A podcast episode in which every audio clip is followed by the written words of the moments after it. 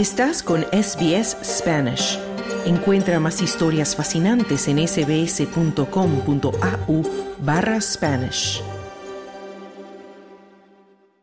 Ecuador se encuentra actualmente en estado de emergencia y de guerra interna debido a un aumento de la violencia vinculada al narcotráfico que ha producido por el momento 14 muertos. El presidente Daniel Noboa ha declarado a 20 bandas de narcotraficantes como grupos terroristas en momentos en que el país vive una ola de violencia tras la fuga de prisión de un conocido líder de una banda. Soy Esther Lozano y esto es SBS Spanish, Australia en español.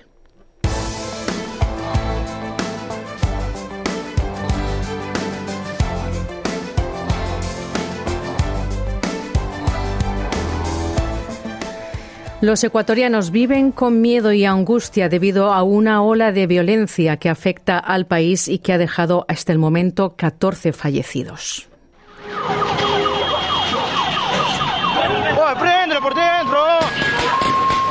La capital de Ecuador, Quito, se encuentra bajo estado de emergencia tras la fuga del conocido líder de la pandilla, Adolfo Macías, alias Fito, de la cárcel el 7 de enero.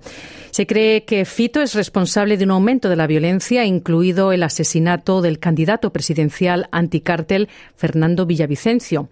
Desde la fuga de Fito, Ecuador ha estado experimentando un aumento de la violencia de las pandillas vinculadas al narcotráfico. El presidente de Ecuador, Daniel Noboa, ha declarado la situación de violencia como un conflicto armado interno que ha incluido, como digo, fugas de prisiones, toma de rehenes, la ocupación de la televisión y la detonación de artefactos explosivos en varias ciudades del país. Novoa, el presidente, ha emitido un decreto que designa a 20 bandas de narcotraficantes que operan en el país como grupos terroristas. Escuchamos a Novoa. Hemos tomado medidas que debieron haberse tomado hace mucho tiempo y que pues gobiernos pasados no tuvieron la decisión de hacerlo. Estamos viviendo en un estado prácticamente de guerra en contra del terrorismo no son estos grupos de delincuencia organizados, son terroristas, el cual se financian, algunos de ellos con narcotráfico, algunos otros con tráfico de personas, órganos, así mismo como armas. Novoa ha desplegado una fuerte presencia policial y ha autorizado a los militares a movilizarse en lugares como las cárceles. Que se vaya la policía. Que se vaya la policía. Que se vaya la policía. Este es el momento en el que varios hombres enmascarados se apoderaron de un canal de televisión tomando como rehén a un presentador mientras las cámaras grababan. Le apuntaban con una escopeta en la cabeza y mientras agarraban lo que parecían ser cartuchos de dinamita. Agentes tácticos armados pudieron rescatar al presentador y arrestar a algunos de los hombres. Juan Peralta es vendedor de periódicos en Quito. La gente está con miedo, ya no quiere salir, los negocios cierran. Entonces, eh, sí, yo como ciudadano sí estoy con, mucha, con mucho miedo de lo que está sucediendo ahorita en nuestro Ecuador. El jefe de las Fuerzas Armadas de Ecuador, Jaime Vela Erazo, dice que el presidente le ha dado instrucciones para que considere a las pandillas como un objetivo militar y las neutralice dentro de los límites del derecho internacional humanitario. El señor presidente de la República, Daniel Novoa Asín, a través del decreto ejecutivo número 111, nos estableció una misión muy clara. A partir de este momento, todo grupo terrorista identificado en el mencionado decreto se ha convertido en un objetivo militar. El presente y el futuro de nuestra patria está en juego y ningún acto de terror nos hará claudicar. No vamos a retroceder ni a negociar. El bien, la justicia y el orden no pueden pedirle permiso ni agacharle la cabeza a terroristas. Era el jefe de las Fuerzas Armadas, Jaime Vela Erazo. Ahora hay una búsqueda masiva en marcha de Fito, quien fue condenado por tráfico de drogas, asesinato y crimen organizado y cumplía una condena de 34 años. El gobierno dice que ha habido 30 ataques desde esta fuga. Es la segunda, la última, hace una década. En SBS Audio conversamos con algunos miembros de la comunidad de ecuatorianos en Australia, con el líder comunitario Eduardo Paez y su esposa Marcela Paez. Ellos viven en Bathurst, en Nueva Gales del Sur, y mostraban su preocupación por la situación de su país. Es una pena inmensa para mi espíritu porque realmente cuando yo dejé mi nativo Ecuador, realmente era un país amable y acogía a todo mundo, ¿no? Y ahora con esta situación que realmente ya no me coge de nuevo porque la corrupción es rampante desde lo más alto hasta lo más bajo. Y lógicamente las cosas no se pueden detener de una manera súbita a no ser que haya un líder como el presidente salvadoreño que puso freno prácticamente a toda esta increíble clase de violencia, ¿no? Pero lo que más me duele a mí es realmente la gente que es inocente, la gente que necesita ser protegida, cuidada. Es triste, ¿no? Porque la gente a través de, estos últimos años conversando con familiares, eh, no existe seguridad. Todos ellos viven siempre en miedo y, y cuidándose siempre la espalda, tienen que siempre andar en grupo, porque si no están en grupo, les pueden robar, les pueden asaltar, negocios que se han tenido que cerrar, porque hay estos que les llaman vacunadores que van y les dicen, si no, no me das tanto cada mes o cada semana, te vuelvo el negocio. Tenemos eh, muchísima familia, hermanos, sobrinos, tíos, sobrinos nietos. Simplemente es eh, llamarles, saludarles y y decirles que, le, que se cuiden y que mm. le tomen con calma, que se puede, que no podemos hacer realmente mucho. Eran Eduardo Páez y su esposa Marcea, Marcela Páez, ecuatorianos que viven en Bathurst, en Nueva Gales del Sur. Y para conocer más de la situación en Ecuador y el contexto de lo que está ocurriendo allí, esta mañana conversé con el analista político y también periodista del diario Expreso, Roberto Aguilar, quien se encuentra en Quito, la capital. Cuéntanos lo primero, ¿cómo es la situación ahí en las calles ahora mismo? ¿Qué estás viendo tú? La gente sale temprano de sus trabajos y se va a refugiar en sus casas las noches. Eh, hay un toque de queda que empieza a las 10, 11 de la noche em, y las ciudades quedan desiertas. El día martes, eh, que fue declarado no el estado de emergencia, sino el estado de guerra, porque eso es lo que ha hecho el presidente, ha declarado el estado de, conflicto armado interno. Em, ese día eh, hubo caos en las ciudades porque la gente abandonó sus lugares de trabajo eh, masivamente y con, mucho pánico porque además estaba ocurriendo una cosa muy grave que se estaba transmitiendo además por televisión, que era el asalto de, un canal, uno de los canales de, mayor, de, televisión de mayor audiencia del país, TC mm. Televisión, que fue asaltado por una banda de, de, de jóvenes delincuentes, eh, gente, gente muy joven, eh, a las órdenes de, estas mafias del narcotráfico. Y esta toma del canal se transmitió en vivo y en directo en la misma señal del, en la señal del mismo canal y eso causó un pánico generalizado en todo el país. Entonces, este rato la situación eh, es, es, de bastante inquietud, no tanto como el día, como, como la víspera, que, que, fue cuando ocurrió esto con TC Televisión, pero eh, la situación es de bastante inquietud. Este momento que estamos hablando, que son eh, casi las 7 de la noche, una hora todavía, todavía una hora en la que, en la que suele haber mucho movimiento en las calles, eh, yo desde mi ventana veo una ciudad desierta. Mm. ¿Y se nota esa presencia militar? Se nota sobre todo en los sitios eh, estratégicos como el, metro, el recién inaugurado metro de, la ciudad de Quito, eh, en los edificios públicos, en las zonas bancarias. Em, sí, sí que ves militares, escuadrones de militares recorriendo la ciudad. Mm. Bueno, al parecer toda esta situación de terror se impuso tras la fuga de una cárcel de Guayaquil de Adolfo Macías, alias Fito, que es el jefe de la principal banda criminal del país, de los choneros. Em, y también el martes escapó otro jefe criminal de prisión, Fabricio Colompico, líder de otro grupo de los Lobos, que está acusado de secuestro y de planificar el asesinato de la fiscal general. Cuéntanos, Roberto, ¿qué relevancia tienen estos jefes criminales, estas fugas y por qué se ha desatado la violencia con estas fugas?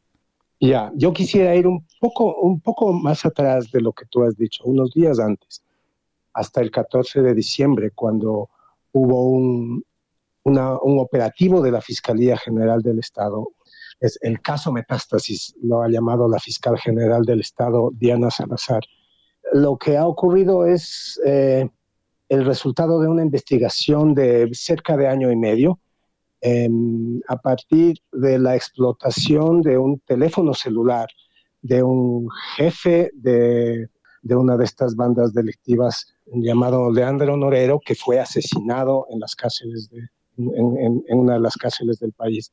La explotación del celular de este, de este eh, jefe mafioso eh, ha, causado un revuelo enorme en la política, en el sistema judicial y en, toda la vida pública del país, porque lo que se ha encontrado en su, en su WhatsApp, en sus chats, es conversaciones con jueces, con políticos, con, incluso con el director de cárcel.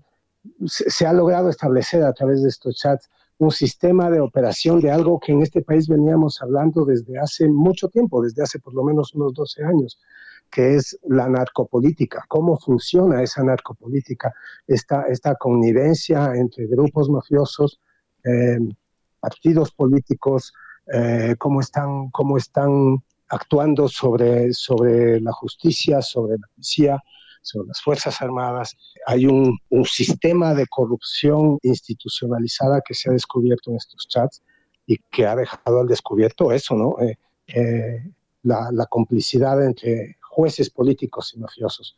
Eso yo creo que está en el origen de todo lo que está ocurriendo ahora, digamos, en el origen inmediato, ¿no? Que es básicamente una explosión concertada de, de, de violencia en las principales ciudades del país. Mm.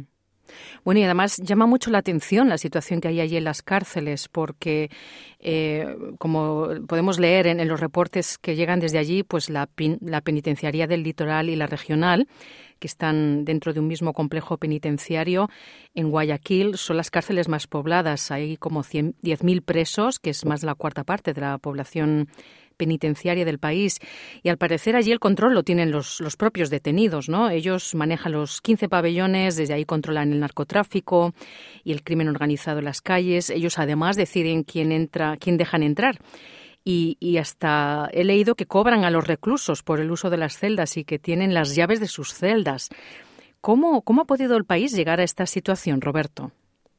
Es verdad lo que dices. Las cárceles que son cárceles de, gran tamaño, ¿no? Cárceles, eh, mega cárceles, como las llamamos acá, eh, están completamente controladas por las bandas delictivas. La, política carcelaria ha sido, ha sido bastante equivocada, primero con la concepción esta de hacer grandes cárceles que son difíciles de controlar, y luego con la idea de, de mantener juntos a los presos de las distintas bandas. No es la primera vez que esto pasa en la región, ¿no? Esto es muy, muy muy usual en los países que han, que han sido víctimas de este azote del narcotráfico. Esto de que las cárceles se conviertan en, en, lugares de operación de las propias bandas.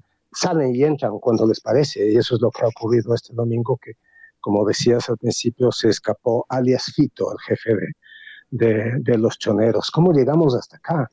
Ah, yo diría que, que hay ah, básicamente la, la complicidad de un, de un gran sector de la, de la política y de la justicia. Eh, estamos ante un caso de, de, de, corrupción y de corruptibilidad, es decir, el narcotráfico ha tenido, tiene los recursos para corromper a todo un sistema y eso es lo que ha ocurrido. Hay una cosa que señalar y es la participación del partido del expresidente, hoy prófugo de la justicia por delitos de corrupción por los que fue sentenciado Rafael Correa, que está en Bélgica, mm. y que fue presidente del Ecuador durante 11 años. Él hizo una, un proceso de supuesta pacificación con lo que, estamos hablando del año 2009, con lo que en ese entonces eran bandas juveniles de delincuencia común. Había una guerra entre pandillas juveniles en esos fines de los, de, de los años 2000 los Nietas y los Latin Kings, el gobierno de Rafael Correa hizo un proceso de supuesta pacificación y lo que ocurrió a partir de entonces es que esas bandas juveniles, bajo el, abrigo del gobierno, se convirtieron en franquicias del narcotráfico internacional. Hubo una especie de pacto de no agresión entre el gobierno y las bandas, hubo paz en las calles, el gobierno consiguió comprar paz en las calles y al mismo tiempo eh, eh, protegía los negocios ilícitos de estas bandas que se convirtieron en franquicias de los grandes carteles mexicanos del narcotráfico, el cartel de Sinaloa, el mm. cartel de Jalisco Nueva Generación, y eso es lo que tenemos ahora en el Ecuador. Eh, el Ecuador se ha convertido en el principal exportador de droga. Por el Ecuador eh, circula toda la cocaína, la, gran, la mayoría de la cocaína que sale de Colombia y va hacia hacia Estados Unidos e incluso cocaína que va hacia Europa y que es manejada por carteles eh, albaneses eh, y que llega sobre todo a puertos de España y de Bélgica. Podríamos señalar una serie de políticas públicas del gobierno del correísmo que favorecieron al narcotráfico, en, eh, eliminar la unidad especial de la policía destinada a controlar el narcotráfico, la de, la de decretar que, el, que, el, que la máxima prioridad del gobierno en la lucha contra las drogas es el enfrentamiento con el microtráfico, cuando ya teníamos al cartel de Sinaloa operando en las provincias del norte, en la, en, la frontera entre Colombia y Ecuador, en la costa de, la provincia de Esmeralda. Cosas así. A lo largo de 10 años ese, ese, ese, ese problema fue creciendo un poco oculta por el hecho de que, oculto por el hecho de que, de que, de que había este, esta especie de pacto de no agresión, entonces en realidad teníamos unos bajos índices delictivos. Cuando terminó el gobierno de, de Rafael Correa, eso se disparó y eso es parte de lo que estamos viviendo ahora, o eso es el origen de lo que estamos viviendo ahora. Claro. Bueno, y, y además eh, el presidente Novoa, que llegó al poder en noviembre mm, recientemente, él ya había anunciado que iba a construir penitenciarias de alta seguridad. Él ya venía con otro plan, ¿no? Para, para parar la violencia eh, y hacer estas cárceles al estilo del mandatario Nayib Bukele en, en El Salvador en su guerra contra las pandillas. ¿Este anuncio, desde tu punto de vista, ha sido un detonante de la respuesta de los líderes criminales? ¿Y, tú crees que esta medida, si llega a realizarse, podría mm, ayudar a retomar el control de las cárceles? Yo no sé qué tanto, si es que no sé qué tanto eh, podría ayudar a, retomar el control de las cárceles, si es que no va acompañada de otras, de otras políticas eh, que tienen que ver con atacar las, las, los, los, problemas que están señalando las evidencias del caso Metástasis, básicamente la corrupción judicial y la corrupción política. Mira, el modelo de, el modelo de Bukele es, eh, tiene muchos seguidores en América Latina porque Bukele hay que decir que ha tenido eh, éxito en lo que se ha propuesto, que es bajar el índice delictivo y, el, de, haber sido uno de los países más violentos con el mayor índice de asesinatos, no solo de la región, sino uno de los mayores del mundo. El Salvador, en este momento, eh, tiene, digamos, una paz social bastante, bastante notable, ¿no es cierto? Aunque quienes, quienes hablan de estos números raramente eh, eh, los comparan con las cifras de violaciones a los derechos humanos y poco se habla de la cantidad de inocentes detenidos en las cárceles salvadoreñas, que es mm. debería también ser un, motivo de preocupación y que eh, desde mi punto de vista es bastante escandaloso también cuando escuchamos a las autoridades salvadoreñas eh, admitir que hay un gran número de inocentes y un gran número, me refiero a cientos de personas inocentes que han sido encarceladas en El Salvador cuando los países están en, esta, en estas crisis de violencia, que es lo que ocurre con el Ecuador, uh, los derechos humanos eh, entran como en suspenso, ¿no? Se ponen como entre paréntesis. La gente este rato lo que quiere es que exista una fuerte represión, que metan presos a todos los que puedan y que maten a todos los que puedan. Existe, existe una calentura en la opinión pública que yo me temo que no conduzca a, nada bueno.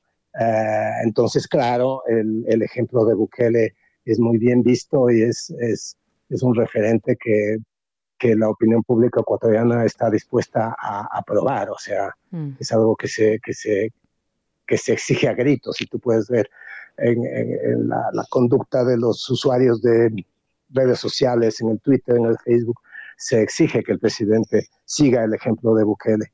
Uh, yo no sé si esto, si esto puede conducir a algo bueno, sobre todo cuando no se está atacando este problema de fondo que es el de la corrupción política y judicial. Mm.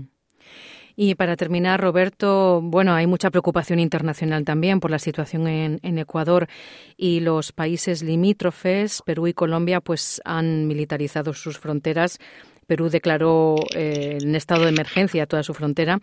Em, ¿Se ve como una posibilidad que, el presidente Novoa pida ayuda internacional en este punto?